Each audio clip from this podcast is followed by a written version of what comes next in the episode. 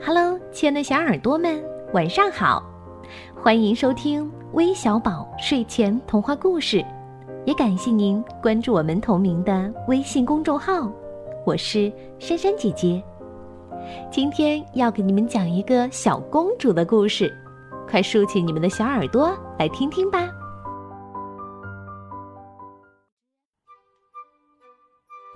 很久很久以前，世界上有个国家叫做太阳国。太阳国的国王有一个十分漂亮的女儿，国王十分疼爱她，不管她提出什么要求，国王都会尽力满足。可是这个女儿喜欢提出一些谁也办不到的事儿，国王为此十分伤心。有一次，小公主突发奇想，想要一只能飞上天空的鸭子。国王便派仆人四处去找。仆人们走了千山万水，终于找到了一只能飞上天空的鸭子。可小公主连看也没看一眼，就转身离开了，因为她听说世界上有一个能把人。变得更美丽的魔法棒。现在他就想要这个魔法棒。仆人们只好又出去寻找。一位女巫说：“她就有这种魔法棒，但必须要他们把自己最心爱的一样东西给她。”当仆人们带着用自己心爱的东西换回来的魔法棒时，公主却说。我已经是这个国家最漂亮的女孩了，魔法棒不要了。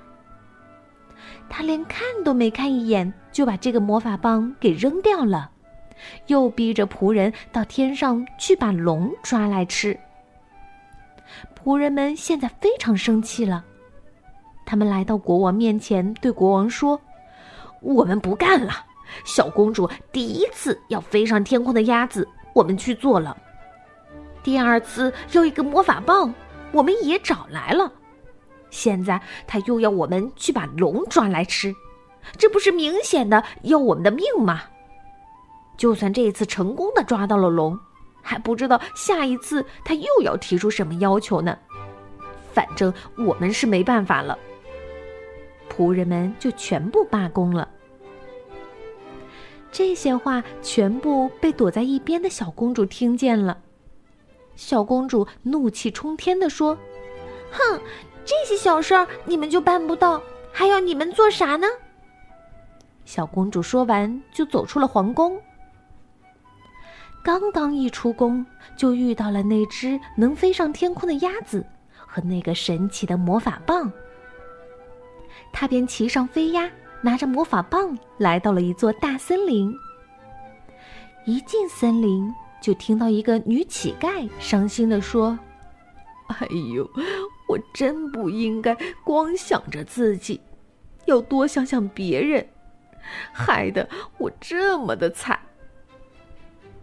小公主一听这话，再想想自己一直都那么任性，办事情蛮不讲理，惭愧之心就涌上了心头。小公主立刻坐着飞鸭，拿着魔法棒飞回了皇宫。从此以后，小公主就再也不提出什么特别的要求了。相反，她还经常帮助别人，人们就从非常讨厌她变成越来越喜欢她了。现在，国王非常自豪地说：“我的女儿呀，不仅外表美。”她的心灵更美。